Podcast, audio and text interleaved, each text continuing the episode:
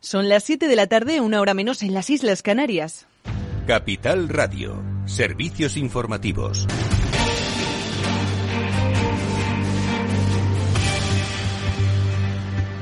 Muy buenas tardes. Rusia señala que las fugas que arrojan gas al mar Báltico desde los gasoductos Nord Stream 1 y Nord Stream 2 parecen ser el resultado de terrorismo estatal. Rusia también ha afirmado que Estados Unidos saldría además beneficiado en una guerra de acusaciones con Occidente sobre quién es el responsable. Al mismo tiempo, la portavoz comunitaria Dana Sepinant ha señalado este jueves que la Comisión Europea espera conocer los resultados de la investigación de los sabotajes contra el gasoducto Nord Stream en el. Et sans attendre les résultats de cette investigation, nous parlons et nous travaillons avec les États membres pour stress test euh, les autres éléments d'infrastructure que nous avons dans l'Union européenne. Y la portavoz del Ministerio de Asuntos Exteriores eh, ruso, María Zaharova, ha pedido que la investigación de la Unión Europea sea objetiva y que Washington tendría que dar explicaciones en referencia al comentario del presidente de los Estados Unidos, Joe Biden, en febrero de que si Rusia enviaba tropas a Ucrania ya no habrá Nord Stream 2.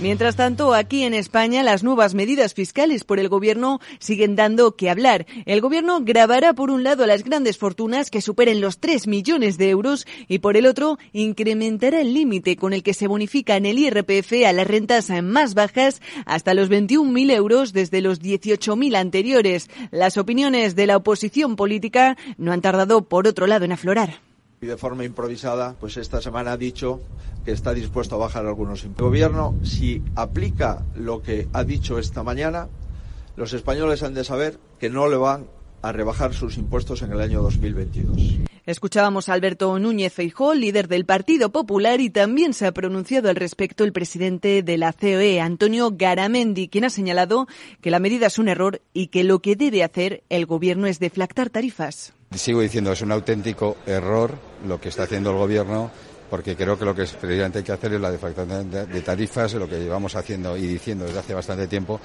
y no entiendo que estamos en un debate electoral. Por otro lado, los técnicos del Ministerio de Hacienda de Gesta sugieren que las nuevas medidas anunciadas por la ministra María Jesús Montero se completen en el impuesto sobre la renta de las personas físicas con tramos también intermedios entre los 60.000 y los 300.000 euros. La inflación, por otro lado, sigue dando de qué hablar. El dato de IPC adelantado que hemos conocido hoy en España da al menos, eso sí, una pequeña tregua al colocarse en el 9%. Laura Eras. Hemos pasado de tener la inflación en el 6,1% en el mes de enero a ver un máximo histórico del 10,8% en el mes de julio. El dato de septiembre adelantado parece que da una pequeña tregua a los consumidores y baja con respecto a agosto un punto y medio. La razón la encontramos en que los precios de la energía y de los carburantes se han moderado un poco. Tras tres meses por encima del 10%, volvemos a ver niveles aún altos, pero sin ese doble dígito. La ministra económica Nadia Calviño ha opinado sobre esta cuestión. Es una buena noticia. Es una buena noticia, claro. Ya vimos que los precios bajaron en julio y han vuelto a bajar más en, septiembre y que se continúa una senda de, moderación que se ha iniciado en el verano. Es una buena noticia, evidentemente. También la bajada de la inflación subyacente, que no dejaba de subir en, los últimos meses. Eh, y si se confirma y si continúa esta tendencia, pues volveremos a, niveles de, de, inflación más normales en el año próximo. La inflación subyacente baja por primera vez en 16 meses y se sitúa en el 6,2%. Aunque el dato de IPC parece que se modera en España, los expertos advierten de que la situación internacional aún es complicada y habrá que ir con precaución viendo cómo evoluciona el dato. Claves del mercado. La bolsa española el IBEX 35 ha perdido este jueves un 1,9% y marca así un nuevo mínimo anual afectada por el elevado dato de inflación de Alemania. Se coloca el IBEX 35 en los 7.300 puntos con el valor más penalizado en el selectivo Meliá abajo un 5,4%, mientras que en el lado positivo apenas eh, tres valores han salvado la sesión con ganancias. SACIR que suma un 1,3%. Esto es todo hasta ahora. Le dejamos ya con Eduardo Castillo y su programa After Work.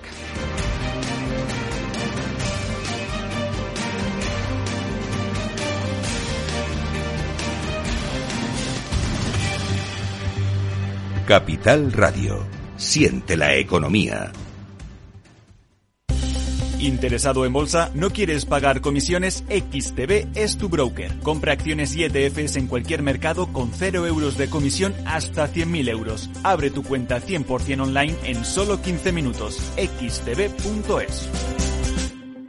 Riesgo 6 de 6. Este número es indicativo del riesgo del producto, siendo uno indicativo del menor riesgo y 6 del mayor riesgo.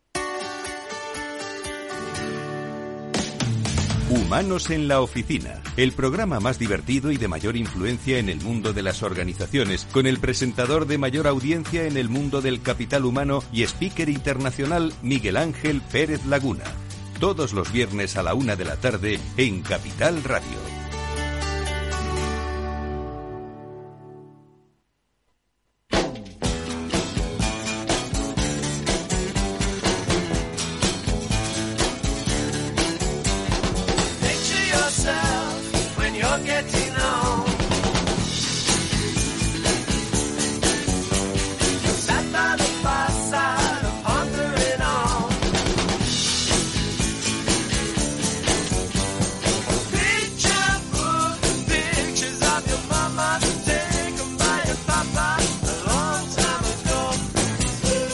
Después del trabajo, After Work, con Eduardo Castillo, Capital Radio.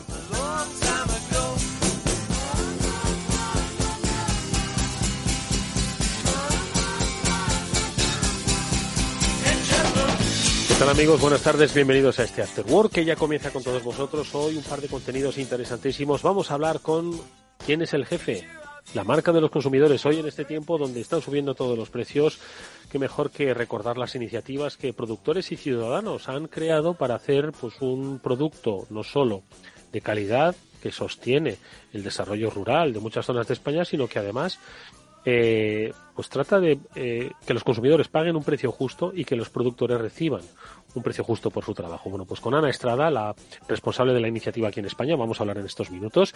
Y luego, como siempre, nuestra aproximación al mundo digital con la ayuda de Julián de Cabo y de Víctor Magariño, a los que les preguntaremos pues muchas cosas sobre las tendencias digitales de nuestro tiempo. Tomad buena nota porque seguro que tomáis decisiones en función de eso. Esto es After Work, amigos. Comenzamos.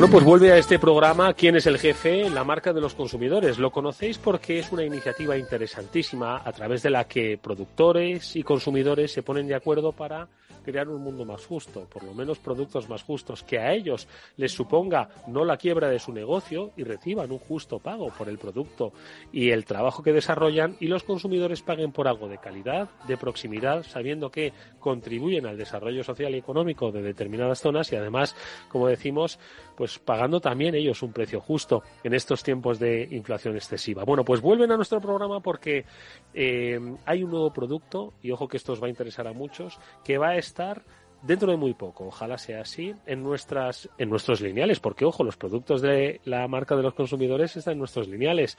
Eh, vais a poder utilizar y además vais a conocer eh, pues un poco las vicisitudes que han hecho que eh, un producto como la miel tenga, digamos, tanta literatura detrás. Bueno, pues se lo vamos a preguntar a quien ya también es habitual de nuestro programa, Ana Estrada, ella es la coordinadora de la iniciativa ¿Quién es el jefe? La marca de los consumidores aquí en España, porque mm, lo hubiésemos pensado quizás otro producto antes que la miel, y es que luego cuando uno se pone a escarbar, la miel, como digo, tiene mucha historia. Ana, ¿qué tal? Buenas tardes, bienvenida.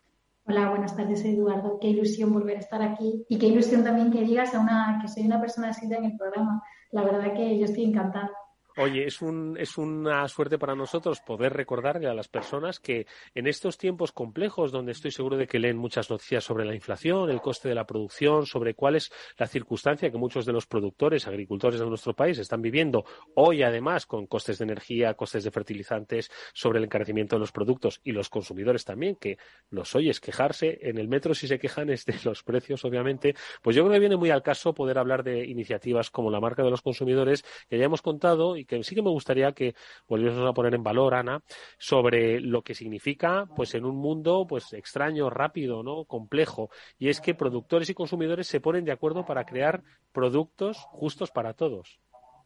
Pues eh, como bien has dicho, yo creo que, que, ahora es un momento de muchísima incertidumbre y la incertidumbre si algo genera es miedo, yo creo, ¿no? Es porque tienes la sensación de que no controlas nada cuando hay esa incertidumbre, ¿no?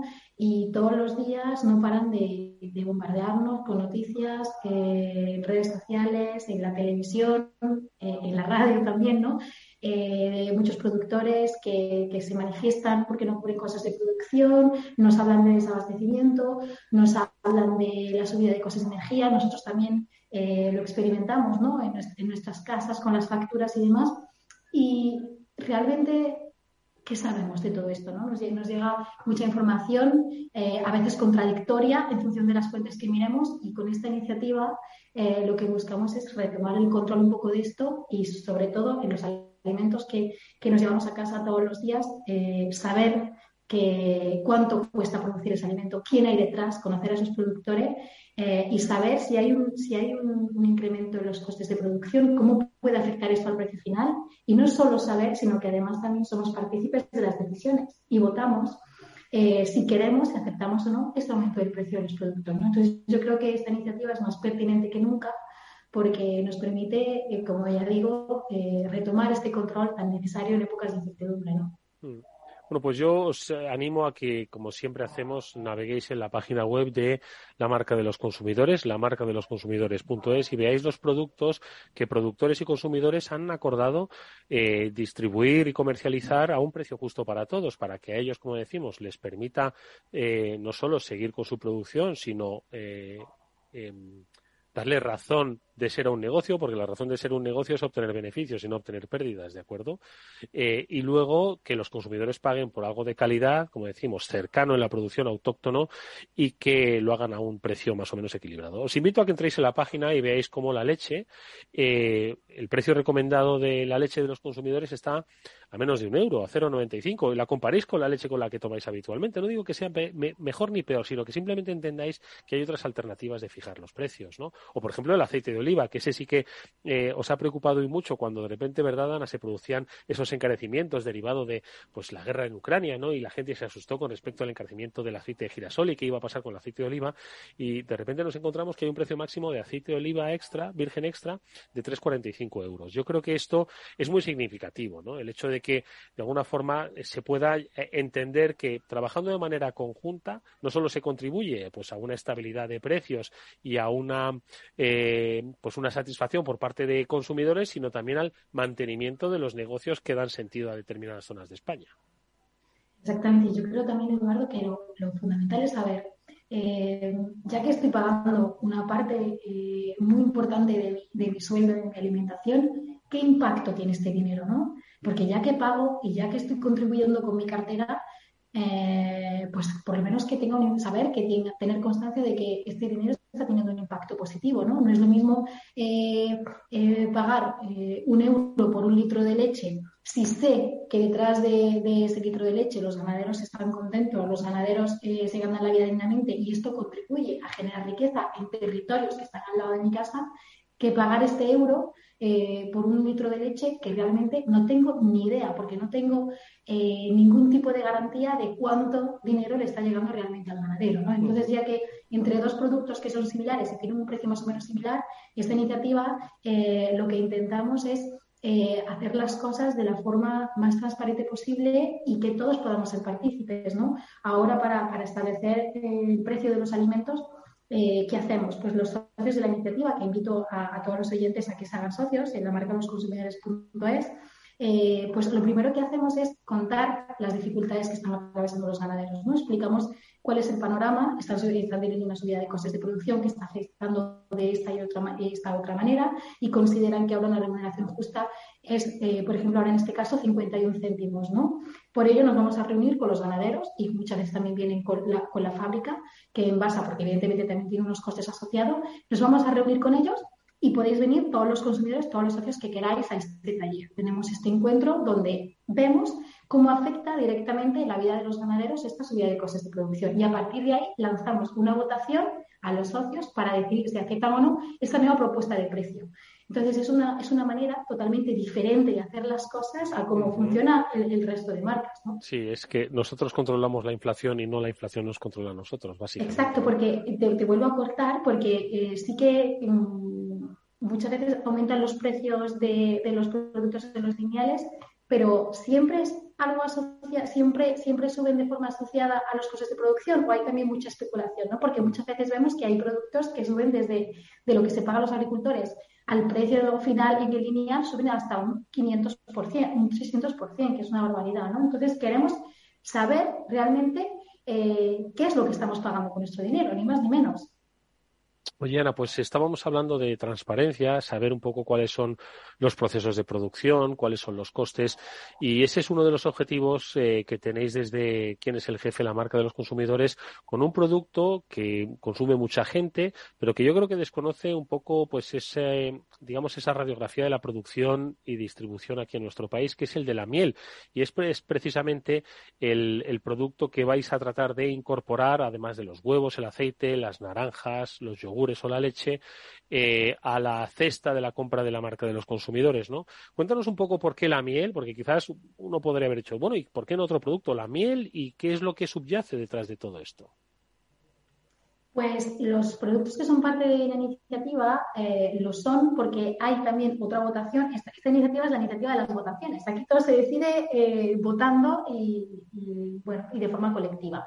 Entonces, hay dos formas de desarrollar un producto en esta, iniciativa. Uno es a través de una votación que siempre está abierta a todo el mundo, no solo a los socios, a todo el mundo en la página web, eh, donde podemos elegir qué producto queremos que sea parte de la iniciativa. Entonces, eh, aquí se van acumulando votos. Los siguientes productos más votados, además de la miel, pues es el arroz, eh, la harina, muchos otros. Y la miel fue uno de los más votados. Otra forma de desarrollar un producto dentro de, dentro de la iniciativa es porque hay una problemática eh, del sector de los productores muy, muy pertinente. Pero en este caso la miel fue uno de los productos más votados para ser desarrollado. Y es verdad que, que es un producto, a pesar de todas las cualidades que tiene, eh, es muy, muy, muy desconocido. ¿no? Eh, todo lo que hay detrás de la miel a mí me parece un producto alucinante eh, y que tiene que conocerse, ¿no? Hablando mientras elaborábamos el cuestionario, que también invito a todo el mundo a votar, porque dentro, el 30 de septiembre lo, cerramos, eh, todo el mundo puede votar en, nuestra página web.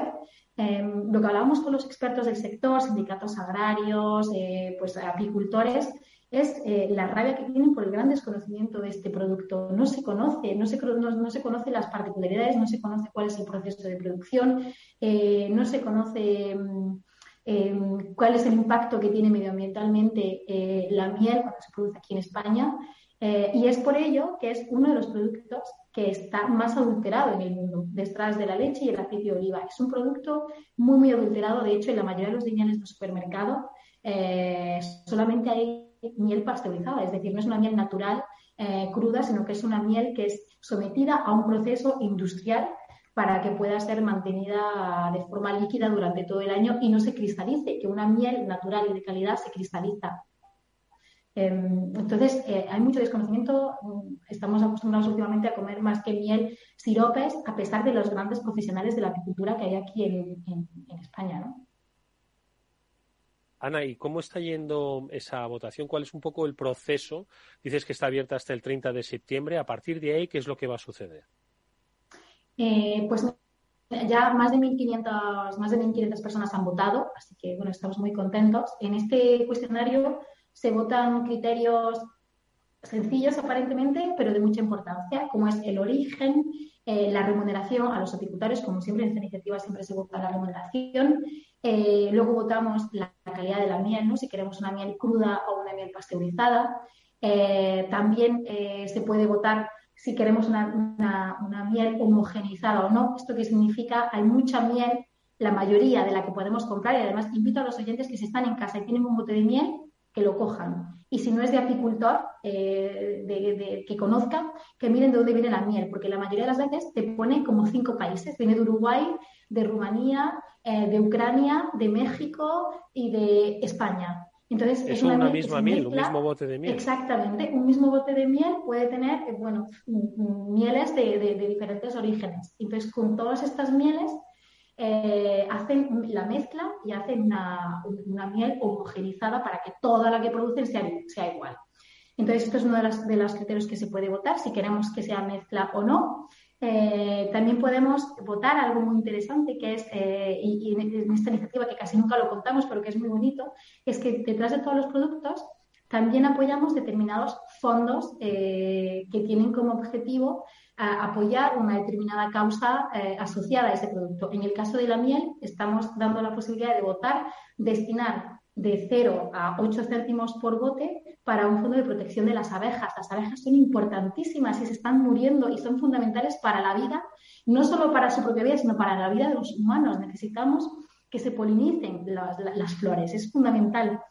Eh, entonces estamos dando la posibilidad de votar esto y, y, bueno, si queremos una miel ecológica convencional u otra, eh, u otro criterio que es la miel de apicultor baja en residuos, que es esta miel que, que, hacen los pequeños apicultores, eh, más tradicional, más familiar. Y bueno, estos son más o menos los criterios que se pueden votar, que me parece muy interesante. Eh, y es lo que ahora mismo, ya te digo, ya han votado 1.500 personas. Después, una vez que el 30 de septiembre ya tengamos los resultados, en función de lo que haya salido votado, nos pondremos en contacto con apicultores. Ya de por sí hay muchos apicultores que se están acercando a nosotros. Tenemos una lista bastante, bastante hermosa de apicultores de toda España y que están deseando de colaborar. Con algunos de ellos ya hemos, ya hemos colaborado para desarrollar el cuestionario, porque estos cuestionarios pues, eh, necesitan de mucho trabajo eh, para ser desarrollados, ¿no? porque hay que conocer bien el sector y nadie conoce mejor el sector de un alimento que la persona que lo produce el alimento. ¿no?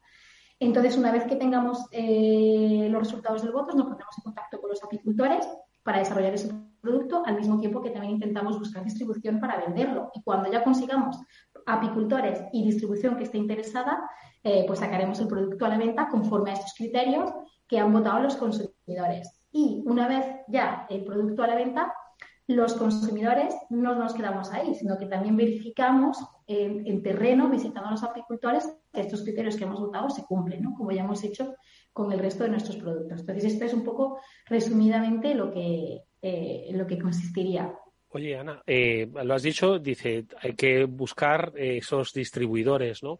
Para que finalmente estén en los lineales. Yo decía al principio que estos productos ya pueden estar en algunos de nuestros supermercados. De hecho, están. ¿Dónde tenemos que ir a buscarlos? Entiendo que no sé si están en todos, pero estarán en unos cuantos de referencia para los, para los eh, oyentes. Entonces, podemos encontrarlos, lo digo para que por lo menos tengan curiosidad y se acerquen y cojan el envase, o bien si es leche, o bien si es ace- si es aceite, y lo lean. Es decir, que esto no se quede solo como voces en la radio, ¿no? Que al final, tarde o temprano, se las llevará el viento, sino que es una realidad. Entonces, pueden verlo en los lineales, pueden ir y comprarlo. Sí, sí, sí, vamos, y es que además eh, invito encarecidamente a, todos los oyentes a que vayan a buscarlos, por el momento están en Carrefour. Eh, y además, ¿de qué depende tener más, más puntos de venta además de Carrefour? De todos nosotros, de personas como tú, Eduardo, como el resto de oyentes que nos están escuchando, en esta iniciativa no hay comerciales. Eh, porque el, precio final del producto se, se genera conforme a los costes básicos. Entonces, por eso no se invierte ni en publicidad ni en fuerza de ventas o comerciales. ¿Y esto qué quiere decir? Quiere decir que los propios socios de la iniciativa, los simpatizantes de la iniciativa, la gente que sigue, que le gusta esta iniciativa, somos los que llegamos a Carrefour, al Corte Inglés, al Mercadona, a Aldi o a, la tienda que sea y decimos, he visto esta iniciativa, me gusta, ¿por qué no la traéis aquí? Entonces, eh, yo invito a todo el mundo a que lo pida directamente en la tienda, pero también que, que nos ayude a conseguir más puntos de venta a través de las redes sociales. Una simple, eh, un simple tweet o un simple, una simple history eh, de Instagram diciendo arroba Mercadona o la, o la tienda que sea, queremos estos productos en los lineales, ayuda muchísimo y esto es fundamental pues para apoyar a los productores, que es al final el objetivo que tiene esta iniciativa. Si no se vende producto, no podemos apoyar a los productores ni generar este cambio en la cadena alimentaria. Bueno, pues ha sido la, la miel el último de los productos que han votado los, los consumidores, pero hay otros que siguen abiertos, ¿no? Y que, eh, se pueden votar a través de la página, la marca de los consumidores.es, entre los que podemos encontrar pues cosas que usáis todos los días, el pan de molde, harina, como nos decía Ana, el arroz, pero también, ojo, el queso, que a todos nos gusta comer queso, que en España son grandes productores de queso, ya sabéis que al final tenemos grandes explotaciones ganaderas y precisamente la leche es uno de los grandes retos, ¿no? Las explotaciones ganaderas de leche son uno de los grandes retos, ¿no? Para la sostenibilidad del sistema y de los propios eh, ganaderos y yo creo que el queso también tiene, tiene un, un punto interesantísimo eh, de análisis que debe ir poco a poco entrando en la mm, conciencia de los consumidores y lo que quieren es, pues eso, no solo consumir productos eh, de calidad a un precio adecuado y justo, sino además contribuir al sostenimiento de esas comunidades. Eh, pues nada, que pueden votar, que si entran en la marca de los consumidores, Ana, pueden votar libremente y formar parte de esa cadena. Exactamente, que de verdad eh, es una iniciativa que no tiene que no tiene equiparación aquí en España, es una iniciativa única donde podemos ser partícipes los consumidores de todo este proceso y, actuar un poco ¿no? en esta cesta de la compra eh, que no para de subir, pero que no sabemos por qué. Así que bueno, invito a todo el mundo pues a eso, a que participe, a que tenga voz y voto en los alimentos que se lleva a casa. Muchísimas gracias. Eduardo. Acabo, acabo de votar, ¿eh? que lo sepas. Bueno, me reservo ¿Ah, sí? para mí, sí. Te diré en secreto qué es lo que he votado, pero acabo de votar, que es lo próximo que me gustaría ver en, eh, como marca de los consumidores siendo el jefe.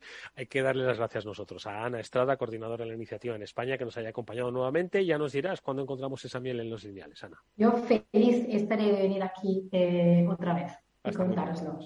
Muchísimas gracias, Eduardo. Si inviertes en bolsa, esto te interesa. XTB tiene la mejor tarifa para comprar y vender acciones y ETFs, cero comisiones hasta 100.000 euros de nominal. Si inviertes en bolsa o quieres empezar, más sencillo e imposible. Entras en xtb.es, abres una cuenta online y en menos de 15 minutos compra y vende acciones con cero comisiones. La atención al cliente es en castellano y está disponible las 24 horas del día. ¿Qué estás esperando? Ya son más de 450.000 clientes los que confían en xtb.es. Riesgo 6 de 6. Este número es indicativo del riesgo del producto, siendo uno indicativo del menor riesgo y 6 del mayor riesgo.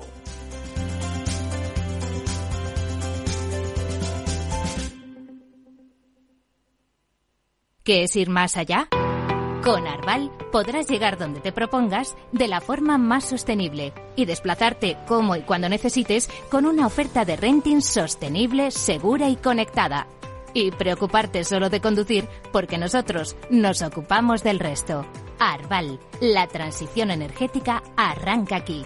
Más información en arval.es. En el balance nos preocupamos por nuestros hijos, por su vinculación con el mundo de Internet y las redes sociales, y analizamos sus riesgos de la mano de Pilar Rodríguez en Familias Enredadas, todos los lunes a las ocho y media de la tarde en el balance, Capital Radio.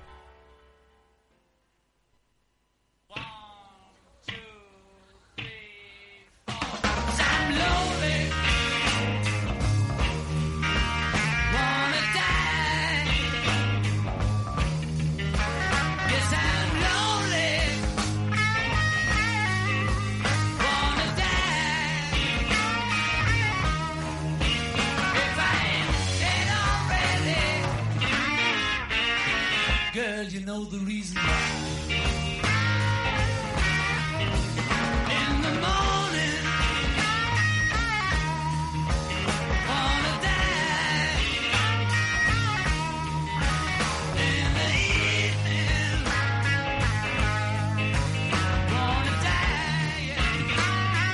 Eduardo Castillo en Capital Radio, After Work. Bueno, es momento ya de hablar de pues estos tiempos digitales, como siempre lo hacemos con Julián de Cabo, con Víctor Magariño. Hoy yo tengo muchas ganas de hablar de cómo están cambiando las tendencias. Estoy seguro de que pues aquellos que tenéis a varias generaciones, tanto de mayores como de menores en vuestra casa, seguro que todos ellos, por supuesto que se entienden, pero cada uno tiene un hábito digital diferente. Me refiero a que no es lo mismo un adolescente, adolescente, ojo, que no universitario, que usa mucho YouTube, frente a un preadolescente que hace su vida en TikTok y ese mayor de casa que está en Facebook y cada uno se mira raro diciendo que por qué tienen que estar en plataformas diferentes. Bueno, pues de esto y muchas cosas más. Vamos a hablar con Víctor Magariño, Julián de Cabo. Víctor, ¿cómo estás? Buenas tardes. Hola, Eduardo y Julián y oyentes. Pues aquí muy bien, un jueves más al al pie del cañón, intentando compartir cositas interesantes y que sirvan a todos para mejorar sus Eh, vidas. Exactamente, que nos sirvan a todos para enfocar nuestras estrategias o de vida o de negocio. Julián de Cabo, buenas tardes, ¿cómo estás?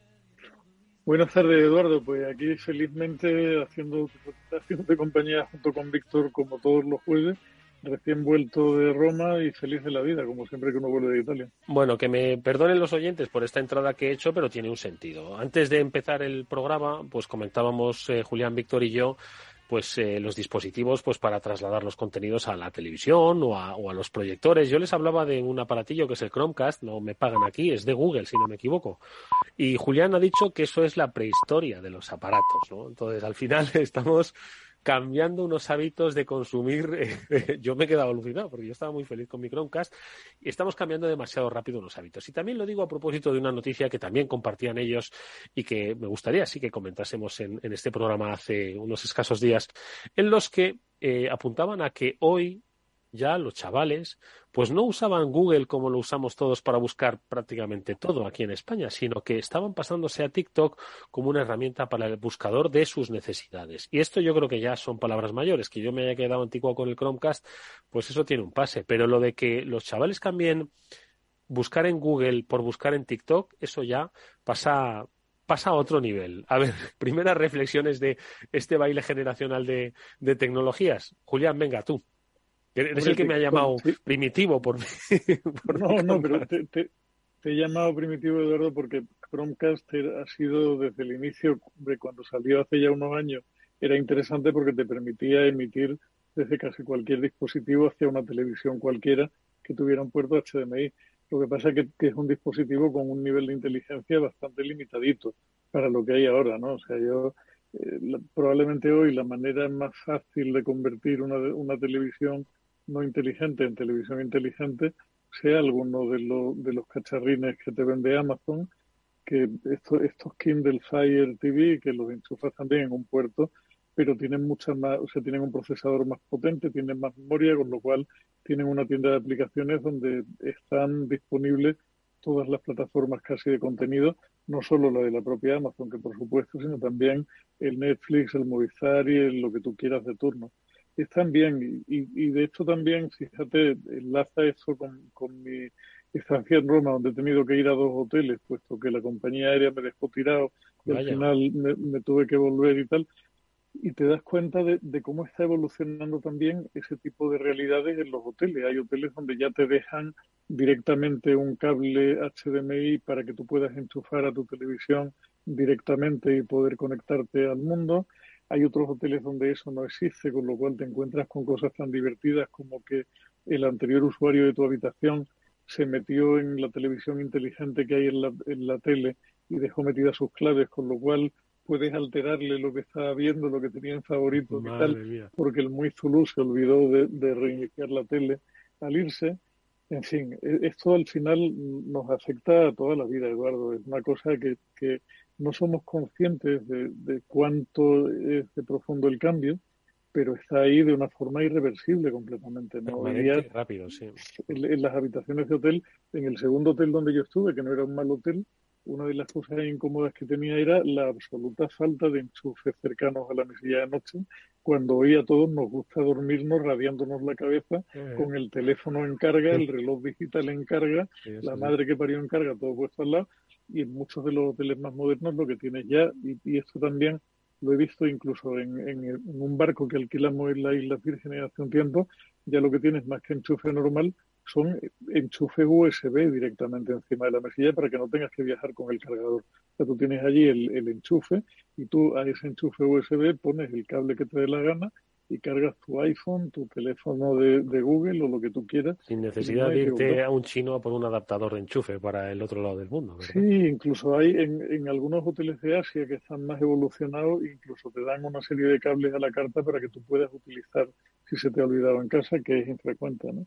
Pero vamos, la cosa, la cosa va cambiando y va cambiando en, en cada aspecto de nuestra vida. Yo también sí, sí. al- aluciné en el aeropuerto de Italia con un servicio que hay ahora, con un robot.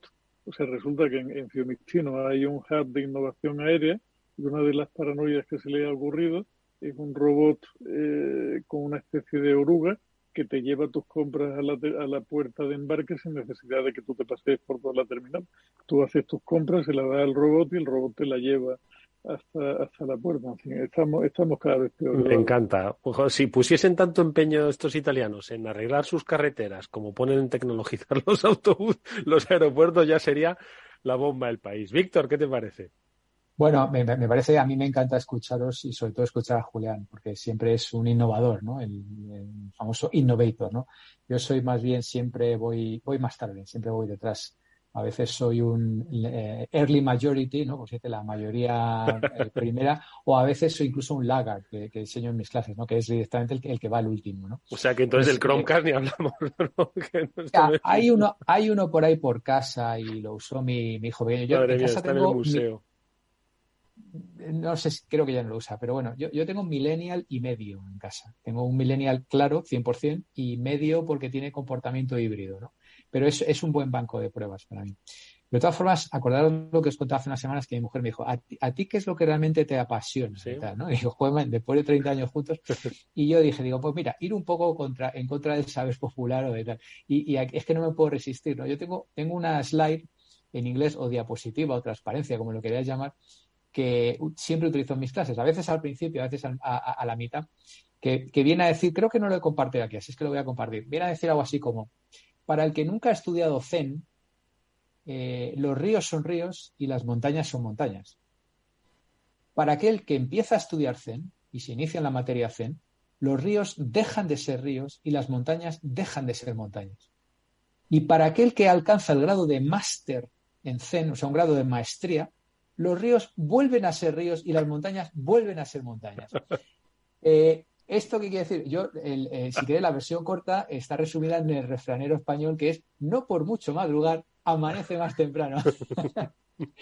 y, y a mí me, y, al final me, hace gracia porque luego eh, el que venía detrás de mí eh, la semana pasada, después del evento este de Faconauto que, que tuve ocasión de protagonizar, pues a veces me abruma, ¿no? Porque es que en el primer minuto me citó siete veces, como ha dicho Víctor. Como ha- Entonces, yo creo que al final eh, estas cosas del ir en contra del saber popular, pues a veces a la gente como mínimo le hacen pensar y yo creo que a veces hasta le- les entretiene, ¿no? Entonces, eh, al final, eh, el tema este de, de- que contabais de TikTok, los navegadores, Sí, no digo que no. Hemos hablado ya en estas semanas de- del crecimiento es- espectacular de TikTok, pero tiene un hándicap eh, que, ya ha, nacido completamente, eh, comillas, tarado, que es que, sus servidores están al libre a- albedrío del, gobierno comunista de, China.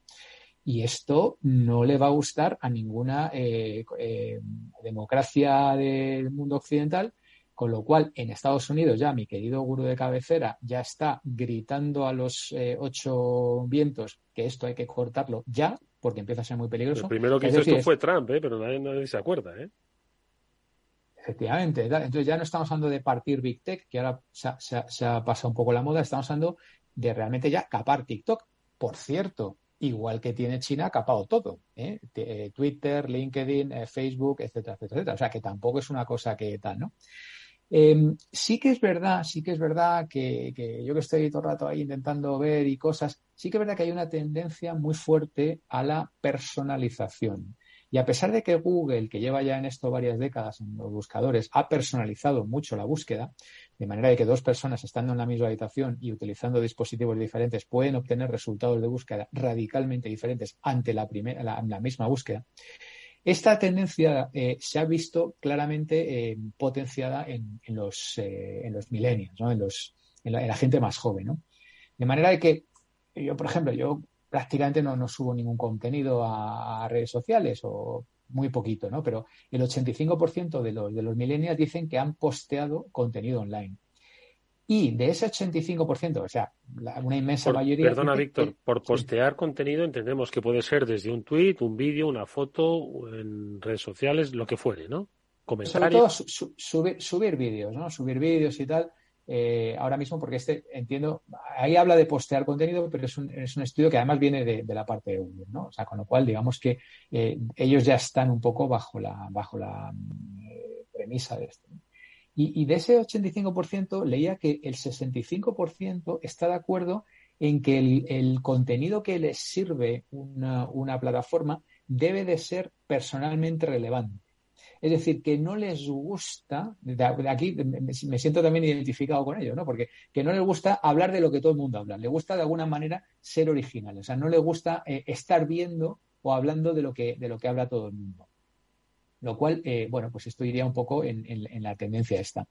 Y luego también dice que, eh, bueno, que el 55% de ellos confiesa ver contenido que solo ellos están interesados. Es decir, la gente, de nuevo, le gusta ser especial, ser diferente, ser personal. Y detrás de esto yo creo que está lo, que estaba eh, comentando Julián, que la gente joven pues le gusta descubrir cosas nuevas y que ahora mismo TikTok es una, es una herramienta para ello.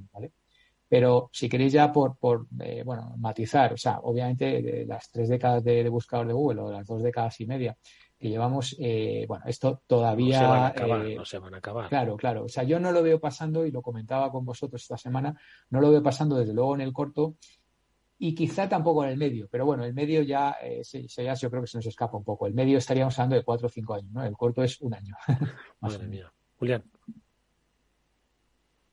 Pues mira, Eduardo, yo, yo creo que al final lo que pasa con la gente joven también, Víctor, es que precisamente como son jóvenes, todavía no se han resignado a formar parte del segmento 54 viste y a asumir con tranquilidad que no hay tantos segmentos distintos y que en el fondo Google no tiene que hacer un esfuerzo tan brutal porque esencialmente casi todos los nacidos en un mismo año tienen un gusto bastante parecido y a poco que les cruce tres parámetros más, personalizas con un nivel de eficacia mucho mayor del que ellos están dispuestos a reconocer, ¿no?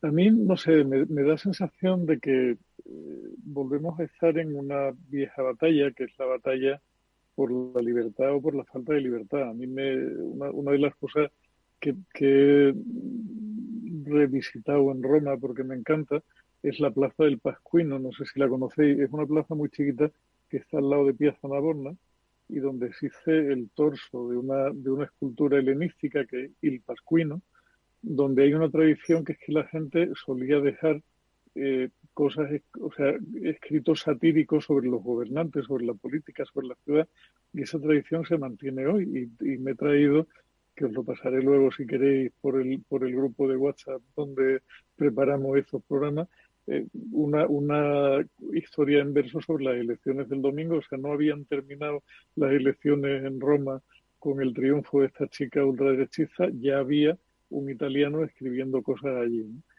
Al final, el, el, mundo está dividiéndose de nuevo entre los que pensamos que vivimos libremente, que también es discutible porque estamos manipulados de una manera más suave, pero manipulados al fin y al cabo, y los que pura y simplemente se quitan la careta rápidamente y no es que te manipulen, es que te coartan completamente tu libertad de expresión.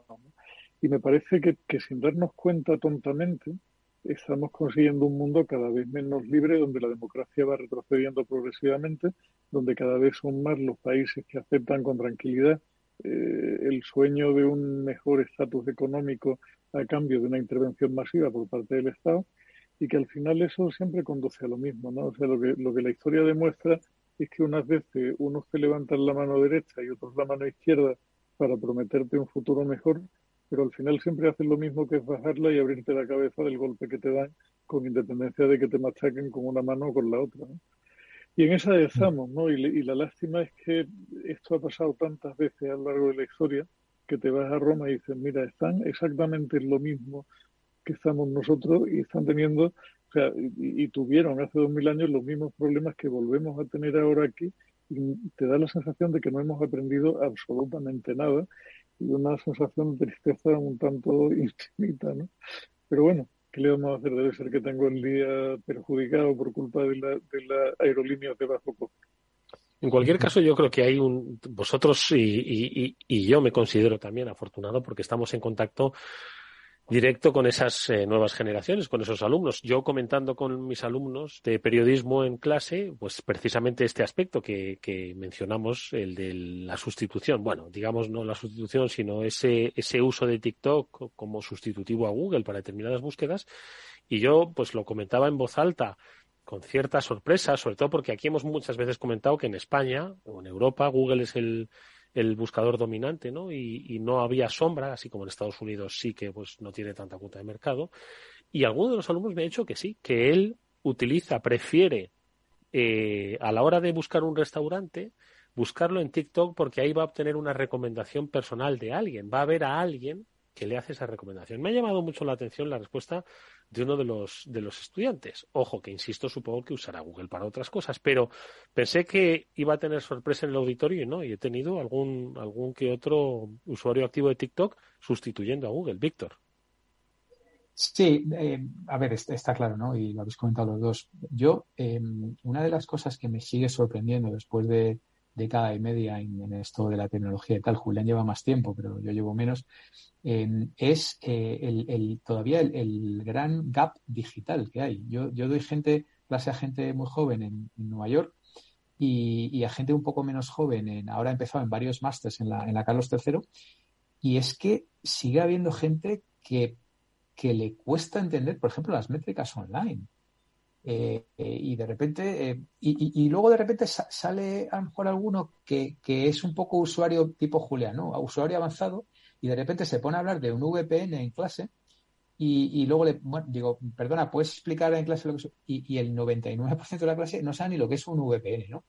Eh, estaba explicando esta semana eh, cómo te traquean eh, en, en- en Internet, ¿no? Eh, todo el tema de las cookies, de terceros, de primeros, los identificadores únicos, la, la información Java que, se guarda en, tu, en, en la dirección IP, todo esto, ¿no? Un poco para, para intentar aclarar un poco tal. Y de repente, claro, la gente estaba alucinando y de repente dice, no, pero es que yo uso un VPN. Digo, primero, explica al resto lo que es un VPN y segundo, eh, ¿cuántos eh, usáis un VPN? Y resulta que era la única persona en una clase como de 30, ¿no? Entonces, y, de repente mm, eh, una tercera parte o casi la mitad de la clase, pero sudando para entender lo que es el CTR, el CPC o el CPM, ¿no? Pero sudando, literalmente sudando. Vamos, que voy con media clase de retraso porque no les entraba y tuve que, a ver, venga, esto tiene que quedar claro porque esto es la base, la esencia, luego para que entendáis el marketing en buscadores, el SEO, el SEM, el display advertising, las redes sociales y tal, ¿no?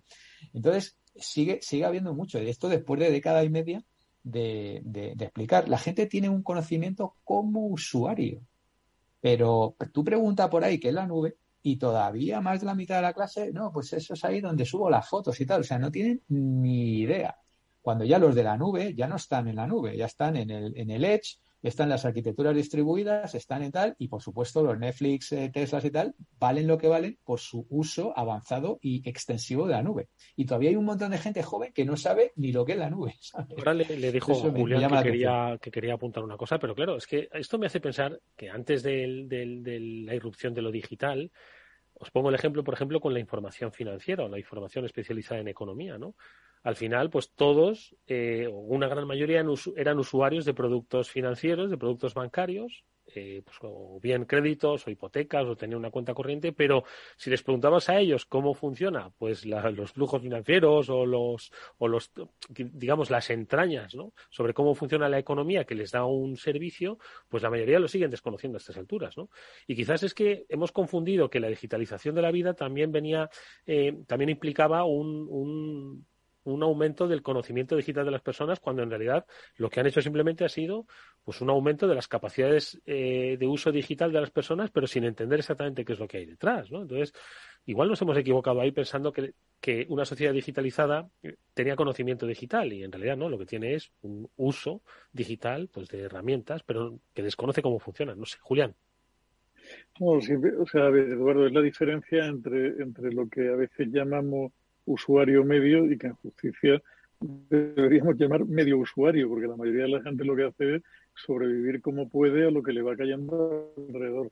A mí me hizo hace, hace ya muchos años, Antonio Gala, que es un escritor de, de Mi Córdoba, de mi alma, dijo que él tenía la sensación de que la tecnología estaba parando un poco para recuperar a gente que se había quedado por el camino. Yo creo que eso lo dijo en la época en que empezamos a utilizar aquellas primeras versiones de Windows que hacían algo más sencillo que un usuario normal utilizara un ordenador. Hoy precisamente he dado clase yo eh, a mis alumnos del IE y les he proyectado cómo era una pantalla de la herramienta que se utilizaba en aquel momento para hacer presentaciones gráficas, que se llamaba Harvard Graphics, que la, la salida en pantalla era triste, triste, triste, de SEA, de simple y de ahora la miras con ojo del año 2022 y te da esta risa y les contaba. Y es verdad que para, por supuesto, no utilizábamos los cañones de vídeo que no existían, sino que utilizábamos una cosa que se llamaba proyector de transparencia y que para eso eh, imprimíamos sobre acetato con unas impresoras especiales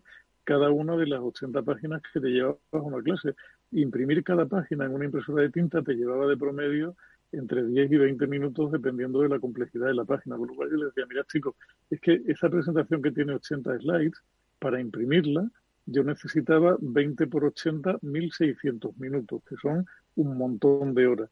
Y si la, imprimía todo seguido, corría el riesgo de que se acabara el cartucho de tinta azul, con lo cual a partir de la diapositiva 27 todo era de perfecto color rosa y uno pasaba por un defensor de cualquier, de cualquier causa peregrina. ¿no? Es decir, hemos avanzado mucho, se han simplificado algunas cosas, algunos temas hoy son mucho más sencillos y mucho más productivos, pero yo vuelvo muchas veces al ejemplo, o sea, y, uniendo con una idea con otra, Eduardo, que te, te recomendaba un Kindle Fire al principio de la conversación, ¿no? Kindle Fire los hay de dos tipos. Hay uno que funciona con voz y otro que funciona con un mando a distancia que no tiene voz.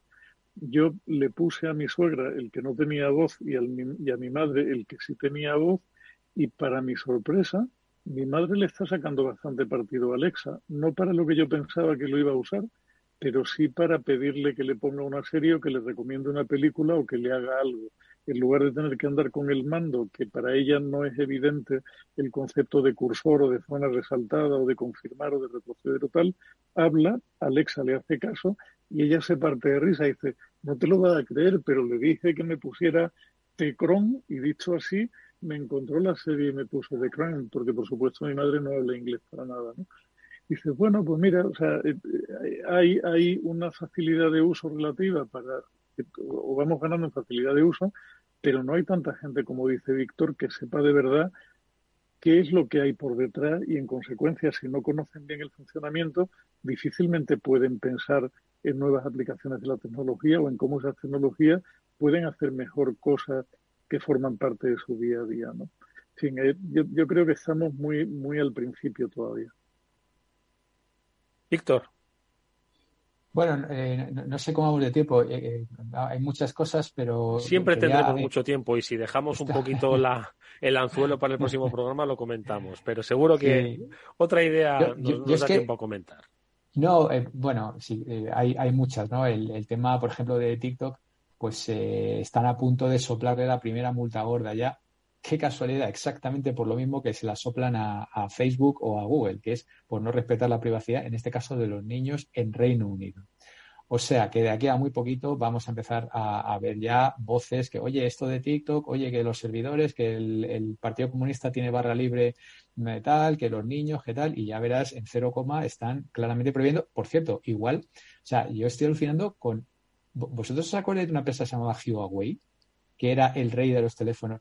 Es que ahora mismo no te compras un teléfono Huawei, es que no los encuentras ni debajo de las piedras. O sea, el bofetón que le han dado los americanos a Huawei es, pero, pero épico, épico, ¿sabes? Eh, eh, no solamente en Estados Unidos, sino, sino a nivel Europa. Pero bueno, yo simplemente, y ya con esto Pero tú crees eh, que podríamos llegar a contemplar una prohibición de TikTok? Sí, sí, sí, sí. Eh, cl- claramente, sí. En el caso de, en el caso de Huawei, no, no es- el tema no eran tanto los teléfonos móviles, que ya era preocupante, como que Huawei era el suministrador de una buenísima parte de la infraestructura de red 5G y a los gobiernos occidentales les empezó a dar muchísimo miedito que sus infraestructuras críticas de comunicaciones quedaran en manos de una compañía que nunca estuvo muy claro qué relación tenía con el gobierno chino o no. Entra en directa competencia con compañías como Cisco de los Estados Unidos, como Ericsson o Nokia en Europa. O sea que, vamos, ha venido de cine. Ahora Claro. estos se están poniendo las botas. ¿sabes? Y yo, creo que sí lo podemos ver. Mira, ayer, por ejemplo, explicaba en clase por qué eh, Facebook o Meta se ha pegado el bofetón en el último año y pico. Y si os acordáis, justo hace año y pico, eh, Apple eh, empezó a correr su ATT, el App Transparency Tracking. ¿Os acordáis de esto que hablábamos ya hace tiempo? Tal? Es que llevamos tanto tiempo haciendo radio que a veces se olvida. Y qué casualidad que coincide con el declive de Facebook. Yo me sorprendió porque el primer cuarto que Apple empezó a correr, esto es lo de que las apps te tienen que pedir permiso para que Apple comparta tu identificador único con otras apps. Y obviamente Facebook es otra app. Entonces, de repente, tú ves el performance, el, el desempeño en, en bolsa de Facebook en los últimos año y medio, y es que el descalabro es descomunal. De hecho, ya lo ha pasado Nvidia y ya no es la P4, que lo comentamos el otro día también, Mm. ¿sabes? O sea, que a veces tienes que retrotraerte un año, un año y medio y ver ese, ese hecho que ocurrió, que puede ser legislativo o puede ser en este caso, claro, Apple casi casi dicta ley, ¿no? Porque si Apple dice que no comparte esto, y cómo eso eh, puede estar detrás de la debacle de, de Meta, que se ha intentado inventar el metaverso Claro. este que Pero fíjate, de una cosa es la debacle fíjate, bursátil sí. y otra en usuarios. Sigue teniendo 2 millones, 2.500 millones de tíos con el Facebook. que- Sí, pero hay, hay, hay un dato, uno de tantos datos que no nos dio tiempo a comentar en semanas anteriores, y es que por primera vez este año, hace unos meses, eh, se ha llegado a la conclusión de que eh, la gente de Apple, el iPhone en concreto, tiene más del 50% de las terminales en uso en el mercado norteamericano. Siempre que te hablan de cuota de mercado, te hablan de, de shippings, de unidades que se han vendido durante ese trimestre, y ahí andan en un 18, en un 15, en un 20, dependiendo de los países. Pero son terminales que duran muchísimo más tiempo en manos de la gente, que tienen un nivel de mortalidad mucho menor, que se reponen menos, que, la- que los que entran con terminales caras venden la terminal más barata hacia un mercado de segunda mano, y en Estados Unidos ya hay más de un 50% del mercado de los terminales telefónicos en manos de Apple, que me parece un dato muy importante. No sé si ese dato está disponible para Europa. Con lo cual, lo que en términos de revenue, en términos de, de Claro, facturación. es claro, un tema enorme- enormemente relevante para Facebook. O sea, si Apple de pronto decide que va a fastidiar la manera de medir la- el impacto publicitario por parte de Facebook, Facebook tiene un problema muy, muy serio. ¿no? Julián de Cabo, Víctor Mariño, ha sido un placer eh, volveros a escuchar como siempre. Nos vemos pronto una próxima semana. Un placer ha Un sido placer. mío, Eduardo Julián.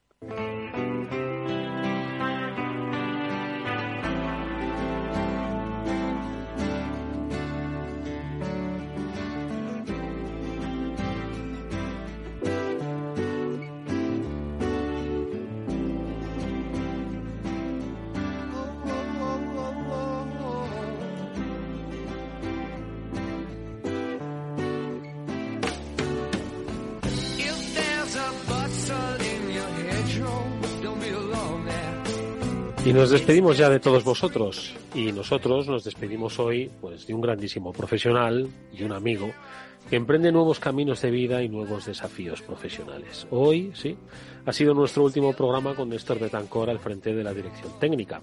Él ha sido la persona, han sido sus manos las que han sostenido técnicamente este programa en los últimos años.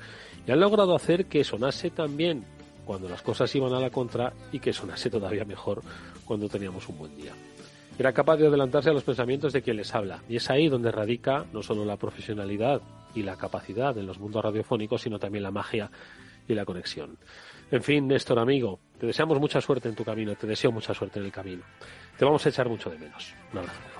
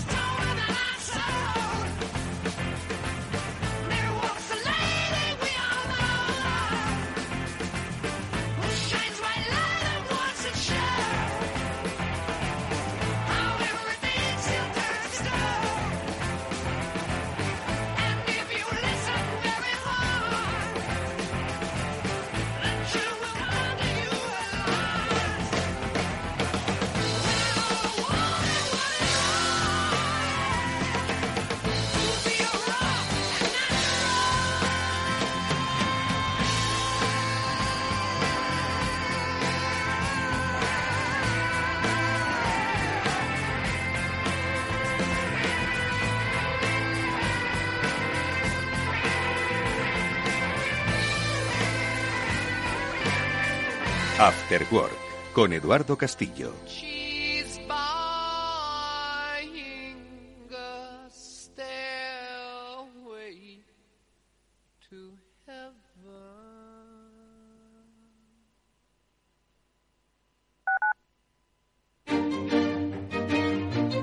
Valor Salud.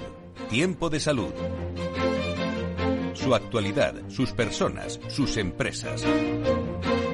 Todos los viernes a las 10 de la mañana en Capital Radio, con Francisco García Cabello.